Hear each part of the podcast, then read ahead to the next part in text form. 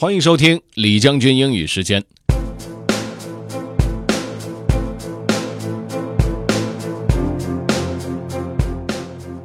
今天为大家推荐的这个内容比较轻松，是《纽约时报》的一篇文章的开头，讲的是很多啊在纽约的人把自己的 closet 用的比较有创意，因为纽约的地儿大家都知道寸土寸金，所以有时候把每个角落都用上，这还真是啊物尽其用吧。那么他们是怎么玩的呢？Let's get started. Have fun. The closet as workspace, bedroom, or bar by Ronnie Koenig.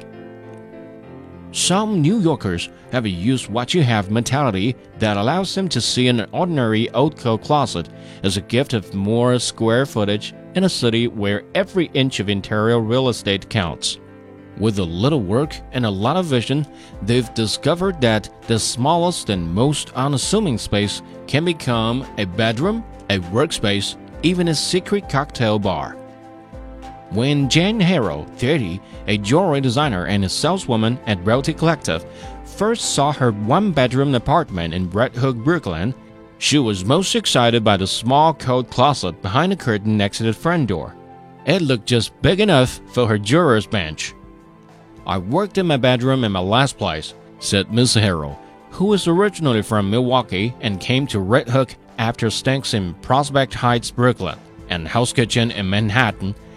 When I saw this place, I thought, that's perfect. I loved working from home, but I didn't want to look at my work all the time, so I needed a closet where I could close it. The jeweler's bench, which she bought at Metalliferous, did indeed fit the place perfectly. She pays around $2,000 a month in rent for her place, a price tag that's still a shock after living in Milwaukee studio that cost $500 a month.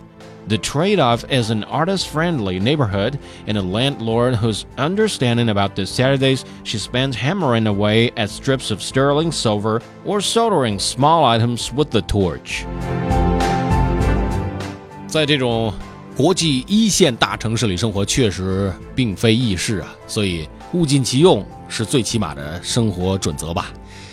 如果想回听本期节目，您可以关注重庆之声的微信公众号“重庆之声”，点击品牌就可以进入李将军英语时间了。另外呢，也可以在喜马拉雅 FM 上面搜索“李将军”，就可以找着我了。